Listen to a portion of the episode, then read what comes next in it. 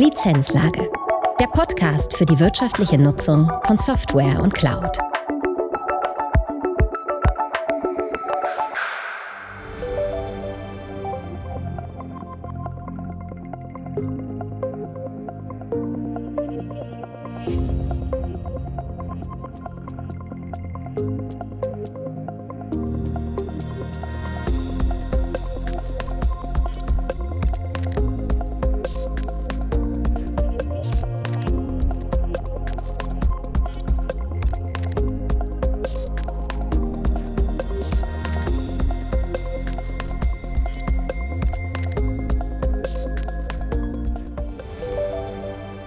Herzlich willkommen zu einer neuen Folge der Lizenzlage. Heute bei uns im Podcast begrüße ich ganz herzlich Giovanni Ernst. Giovanni ist SAM Operational Analyst bei CCP. Herzlich willkommen, Giovanni. Ja, danke schön, Holger, für die Einladung. Ich freue mich, hier im Podcast dabei zu sein und äh, mit dir über folgende Themen sprechen zu können. Giovanni, du bist ja noch äh, sehr jung, bist ja quasi Berufseinsteiger, äh, hast erst vor kurzem deine äh, Uni abgeschlossen. Jetzt ist ja das Thema Software Asset Management nicht wirklich ein Thema, mit dem man früher in Berührung kommt, äh, was, wo man ausgebildet wird an der Uni. Wie bist du eigentlich zu dem Thema gekommen?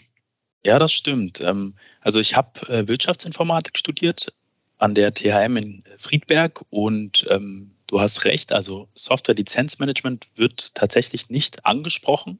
Vielleicht mal auf ein, zwei Folien. Daher war mir das Thema auch am Anfang relativ unbekannt. Ähm, also wie ich äh, zum Thema gekommen bin, ich habe mich während meinem Studium schon immer für die Richtung des äh, Consultant äh, interessiert. Ähm, bin dann auf die CCP gestoßen, weil ich in der Nähe von Marburg lebe und habe mich dann darüber schlau gemacht, was die CCP macht. War dann natürlich erstmal ein bisschen überrascht und ein bisschen verwirrt, weil ich das Thema ja noch nicht so gut kannte. Aber ich habe mich dann immer mehr und mehr eingelesen und ich fand es dann auch wirklich spannend. Ähm, auch gerade, wenn man wieder neue Herausforderungen äh, vor sich hat und es ist halt alles in allem ein spannendes Thema. Während des Studiums ähm, gehörte Software-Lizenzmanagement zum großen IT-Management, also Informationsmanagement und äh, ja, wurde halt nur ein bisschen drüber gesprochen, äh, aber jetzt nicht wirklich viel. Mit dem Wissen, was du jetzt heute hast, würdest du dafür plädieren, dass dieses Thema mehr Raum innerhalb eines Studiums äh, einnimmt?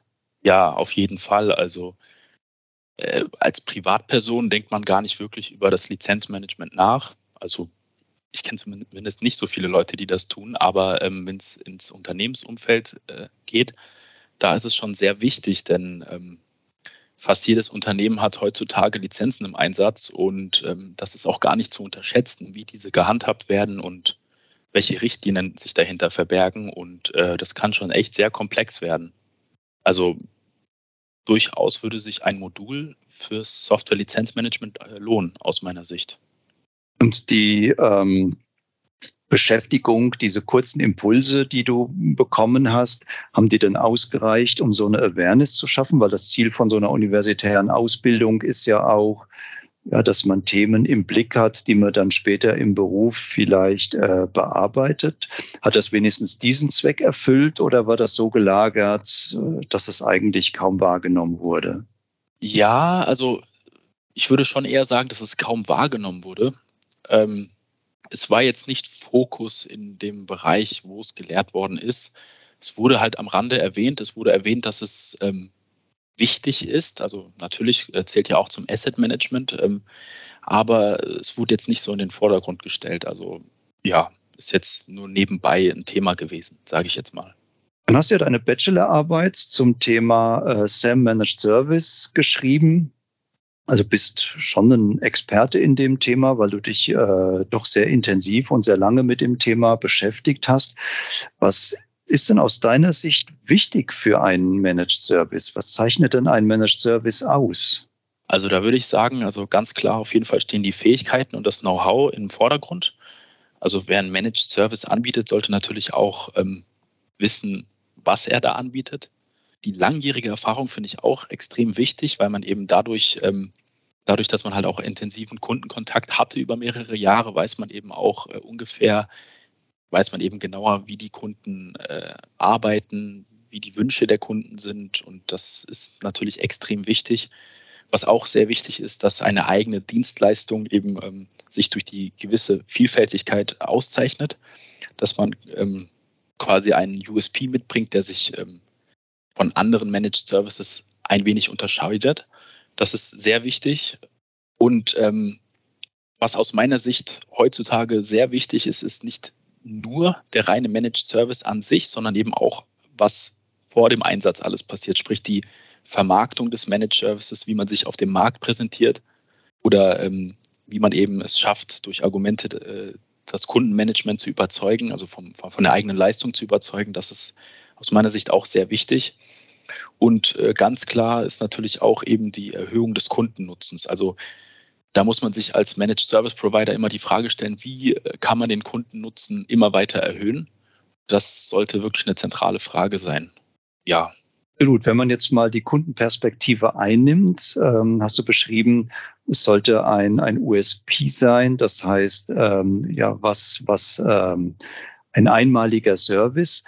Erschwert das nicht auch die Entscheidung für Kunden, wenn es jetzt dort mehrere Angebote gibt und, und jeder hat eine andere Gewichtung? Ähm, oder hilft das sogar den, den Kunden, den idealen Service für sich auszuwählen? Ja, dadurch, dass es viel Angebote gibt, kann der Kunde natürlich auch, hat der Kunde natürlich auch eine größere Auswahlmöglichkeit. Ähm, deswegen ist es ja auch dementsprechend umso wichtiger, sein Alleinstellungsmerkmal ähm, so gut zu präsentieren, wie man halt kann. Also das heißt jetzt nicht, dass man sich nur auf eine Sache konzentrieren sollte. Natürlich sollte man in einer Sache sehr gut sein, aber wenn man diese, dieses Alleinstellungsmerkmal mit noch anderen Faktoren kombinieren kann und eben halt sein Portfolio, sage ich mal, breit fächert und dem Kunden vieles anbieten kann, äh, ist das natürlich vorteilhaft. Also ich weiß nicht, ob das die Frage beantworten konnte. Also für ein anbietendes Unternehmen wie jetzt äh, CCP äh, ist sicherlich. Ich hatte jetzt eher mir vorgestellt, wenn, wenn ich jetzt Kunde bin und ähm, bekomme jetzt verschiedene Angebote und alle haben eine sehr hohe Spezialität, äh, dass sie sich von den anderen extrem abheben dann wird es natürlich irgendwann schwierig, äh, die richtige Auswahl zu treffen. Es beruhigt ja, wenn zumindest ähnliche Services angeboten werden. Da weiß man, man macht zumindest als, als Kunde nicht so viel falsch. Ähm, das hatte ich mir gerade vorgestellt, dass das den Auswahlprozess vielleicht sogar etwas erschwert. Das stimmt, ja. Da ähm, spielen dann vielleicht auch, wie kann man das sagen, da spielt vielleicht dann auch eben der Auftritt eine wichtige Rolle. Also wenn wir jetzt zwei Managed Service Provider haben, die dieselbe Dienstleistung anbieten mit derselben Qualität, ähm, dann wird sich der Kunde ja dann wahrscheinlich immer für den entscheiden, den er letztendlich, ähm, ja, am, also der letztendlich kostengünstiger ist und vielleicht auch dann einfach mehr Verständnis für die Problematik des Kunden mit sich bringt. Äh, ja, also ja genau, mehr Verständnis mit sich bringt. Also wenn jetzt also glaubwürdig, glaubwürdig ist in dem, was er anbietet. Richtig, also wenn er vielleicht vor allem auch durch äh, aktives Zugehen auf den Kunden, also wenn er sich dadurch auszeichnet oder wenn die Beratung eben dementsprechend sehr gut ist, dann wird er wahrscheinlich eher zu ihm äh, tendieren als zu einem Managed Service Provider, der einfach nur die Dienstleistung absolviert, ohne wirklich Beratung und ja, proaktives Zugehen äh, mitzubringen. Ja, das ist sicherlich äh, wichtig. Dann hast du noch ganz wichtig gesagt, eigentlich ist das Entscheidende der Kundennutzen. Jetzt sind wir ja beim Managed Service, ist das ja eine Make-or-Buy-Entscheidung. Also kaufe ich mir Services ein, äh, lagere ich vielleicht den ganzen Prozess sogar aus oder mache ich Teile oder alles selbst? Ähm, wenn man jetzt so das als, als Hintergrund nimmt, was ist denn der große Nutzen, der Mehrwert für Kunden eines SAM-Managed Service? Äh, zum einen, ähm, durch den Managed Service kann der Kunde eben seinen Fokus auf das Hauptgeschäft richten. Das ist, denke ich mal, ein sehr großer Nutzen. Und zum anderen, dadurch, dass wir uns ja hier im digitalen Transformationszeitalter befinden und sich eben alles immer schnell weiterentwickelt und die Infrastrukturen immer weiter wachsen, müssen die Kunden ähm, ja auch irgendwie mitziehen. Und das erfordert halt immer mehr und mehr Aufwand, mehr und mehr Kosten. Das heißt, die Technik äh, muss ausgebessert werden. Ähm, Mitarbeiter müssen geschult werden. Da steckt halt sehr viel Aufwand dahinter. Und ähm, dadurch, dass eben alles so schnell passiert und alle Jahre mal wieder irgendwas Neues kommt, ähm, stellen sich halt die Kunden dann eben die Frage, ja, soll ich da wirklich jetzt sehr, sehr viel Zeit investieren und das selbst übernehmen oder soll ich lieber einen Dienst auslagern lassen, beziehungsweise einen Managed Service in Anspruch nehmen? Und ähm, ja, ich denke, das ist dann eben der große Vorteil, dass dann Managed Service Provider solchen Dienst anbieten und den Kunden da eine große Entlastungsmöglichkeit angeboten werden. Neben dem, der Dynamik im Know-how kommt sicherlich momentan auch die grundsätzliche Personalsituation äh, zu. Ich denke mal, alle haben irgendwie im Moment damit zu kämpfen, genügend Personal zu bekommen. Und das ist ja doch zum Teil auch sehr aufwendig, die ganzen äh, Lizenzen zu verwalten, die, die Erfassungen zu organisieren. Könnte ich mir vorstellen, dass das auch ein sehr großer Kundennutzen momentan ist. Genau, das stimmt. Jetzt haben ja Kundenunternehmen oft mal die ja, Idee, sagen, komm, wir lagern das aus, hast du ja auch gerade beschrieben, dann haben wir das Thema komplett weg von uns. Ähm, wo sind denn aus deiner Sicht Grenzen eines Managed Service? Was kann denn ein Kunde nicht erwarten, aus Sicht jetzt von deiner ähm, Forschungsarbeit, die du dort gemacht hast? Ja, also was der Kunde auf jeden Fall nicht erwarten kann, ähm, ist äh, Compliance-Bericht auf Knopfdruck beispielsweise oder ein, ein erfolgreiches Managed Service-System ohne aktive Mitarbeit. Also man stellt sich das immer so vor, dass ein Managed Service, also dass es irgendwie so ein bisschen funktioniert wie, ähm, ja, wir nehmen jetzt einen Managed Service in Anspruch und das war's, dann haben wir nichts mehr damit zu tun. Aber ich denke, ähm, die Grenzen sind da eben schon da, wenn, wenn man halt nicht mit dem Kunden aktiv zusammenarbeitet und äh, immer mal wieder im Austausch ist, äh, welche Probleme es gibt und welche Ziele man hat. Und ich, ich sag mal, also wenn der Kunde nicht die gegebenen Möglichkeiten an den Managed Service Provider weitergibt, um gewisse Sachen machen zu können, dann ist es halt nicht möglich. Aber ich habe auch das Gefühl, dass es oft so erwartet wird. Konnte man mir so ein bisschen folgen? Das heißt also, ich sag, wenn wir mal von, von Anfang an äh, beginnen, du hast äh, als erstes gesagt, eine Compliance auf Knopfdruck. Das würde ich jetzt aber schon erwarten. Also wenn ich so einen Managed Service äh, buche, dann möchte ich jederzeit sehen, ähm, bin ich denn compliant, bin ich nicht compliant. Ja, richtig. Also das ist auch durchaus möglich, allerdings nicht ohne die richtigen Voraussetzungen. Also wenn ich ein Managed Service System in Anspruch nehmen möchte, jetzt fürs Lizenzmanagement und ähm, ich, äh, ich kaufe mir eins ein und erwarte dann einfach ohne wirkliche Absprache oder detaillierte ähm, Beschreibungen äh, einen Knopf, also einen Compliance-Bericht auf Knopfdruck, dann ist das nicht einfach so möglich, wenn die technischen und kaufmännischen Voraussetzungen eben nicht gegeben sind. Also der Kunde muss schon aktiv, ähm, sage ich jetzt mal, Informationen an den Managed Service Provider liefern können, damit dieser auch eine, eine einen vernünftigen Compliance-Bericht äh, auf Knopfdruck äh, generieren kann. Das wollte ich eigentlich damit sagen. Okay, also das ist nachvollziehbar ähm, ohne Information vom Kunden wie auch immer man die generiert, ob jetzt äh, technisch oder indem man dann Daten oder Dokumente zugeliefert bekommt, kann natürlich äh, der Managed Service Provider dort keine, keine Compliance aufstellen. Das ist richtig. Genau. Ist das denn so die, die Hauptgrenze von, von Managed Service oder siehst du auch noch andere? Ähm, also für mich ist halt immer noch die größte Grenze, dass wenn Kunde und Managed Service Provider miteinander nicht gut kommunizieren, dass dann halt eben kein gutes Ergebnis äh, zustande gebracht werden kann. Natürlich gibt es halt auch eben äh, Grenzen, die vielleicht, äh, also wenn der Kunde Anforderungen hat, hat, die vielleicht über den aktuellen technischen Stand hinausgehen, dann ähm, sind diese natürlich auch nicht so leicht umsetzbar. Aber an sich würde ich schon sagen, dass die Kommunikation auch äh, sehr große Grenze ist. Ja, das ist ja wie im echten Leben, wenn man nicht miteinander redet, kommt in der, kommt oftmals nichts Gescheites bei raus. Ja, das stimmt. Das ist in der äh, Kunden-Provider-Beziehung ähm, sicherlich in der Tat ein sehr wichtiger Faktor. Ähm, das muss dann eher partnerschaftlich äh, aufgebaut sein und nicht äh, Kunde-Provider-Beziehung, sondern je enger man dort zusammenarbeitet, umso besser kann man natürlich die Ergebnisse dann auch liefern. Genau, richtig. Jetzt hast du ja angefangen, hast Studium fertig, warst bei uns als äh, Praktikant, äh, dann als, als Werkstudent, hast dann deine Bachelorarbeit geschrieben, bist jetzt als ähm, SAM Operational Analyst bei uns. Was sind denn so deine, deine Ziele? Was planst du denn als nächstes?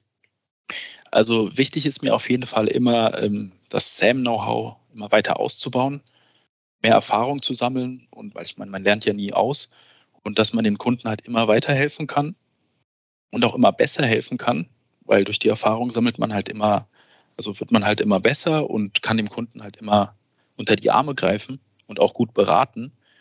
Und ähm, also ein nächstes Ziel von mir ist auf jeden Fall, ähm, weitere eigenständige Kundenprojekte zu äh, betreuen, äh, indem ich da sehr viel mit dem äh, Kunden im Austausch bin, in dem ich viel auch ähm, zur Beratung beitrage, sage ich jetzt mal, also vielleicht eigene Ideen einbringen kann, was man verbessern könnte. Sowas gefällt mir auch relativ gut. Und natürlich ähm, äh, bei der CCP äh, weiter zu wachsen und auch dem Unternehmen immer weiter äh, zu helfen zu wachsen. Genau. Das heißt, du bist jetzt so von dem Thema Software Asset Management angefixt, dass du auf jeden Fall beim Thema bleiben willst. Sehr, sehr spannend. Gerade auch die Audit-Geschichten äh, finde ich sehr spannend. Tatsächlich, was, was äh, ist das spannend für dich? Ja, also ich hatte ähm, ein Gespräch mit einem Arbeitskollegen ähm, vor einiger Zeit, als ich noch angefangen habe, als ich noch keine Ahnung von dem Thema hatte. Und für mich ist es halt sehr interessant, ähm, allein die Tatsache, dass die Hersteller eben bei den Kunden auditieren möchten und halt eben auch überprüfen möchten, äh, ob alles compliant ist. Das ist ja natürlich auch vollkommen nachvollziehbar. Und äh, allein dieser ganze Prozess, man hat auf der einen Seite den Kunden, man hat auf der anderen Seite den Hersteller und ähm, wenn man so einen Auditprozess begleitet, ist man eben mittendrin und das ist halt eben ein ganz spannendes Thema, weil man versucht halt eben im Endeffekt, dass beide Seiten, also man versucht quasi eine Win-Win-Situation zu schaffen und das finde ich halt extrem spannend. Ja, natürlich. Also die ähm, Hersteller haben natürlich irgendwo ihr berechtigtes Interesse, ähm, die Lizenzen, die genutzt werden, dann auch in bezahlt zu bekommen. Andererseits gibt es auch Hersteller, die überziehen es ein, ein bisschen und da hat man dann eher den Eindruck, die wollen Geld rausziehen, wo es nur geht, ohne jetzt wirklich zu gucken, was sind die Anforderungen vom, vom Kunden. Das stimmt, ja. Und da ähm, gilt es natürlich auch dann den Kunden zu unterstützen und äh, ihn halt eben compliant zu machen, sodass halt keine böse Überraschung äh, erwartet. Ja, das ist ja dann auch eine Aufgabe vom Managed Service, genau das äh, für den Kunden dann so vorzubereiten, dass man dann per Knopfdruck immer sieht, wo steht man, um sich dort bestmöglich äh, gegen diese Überraschungen schützen, schützen zu können, ja. Genau, richtig.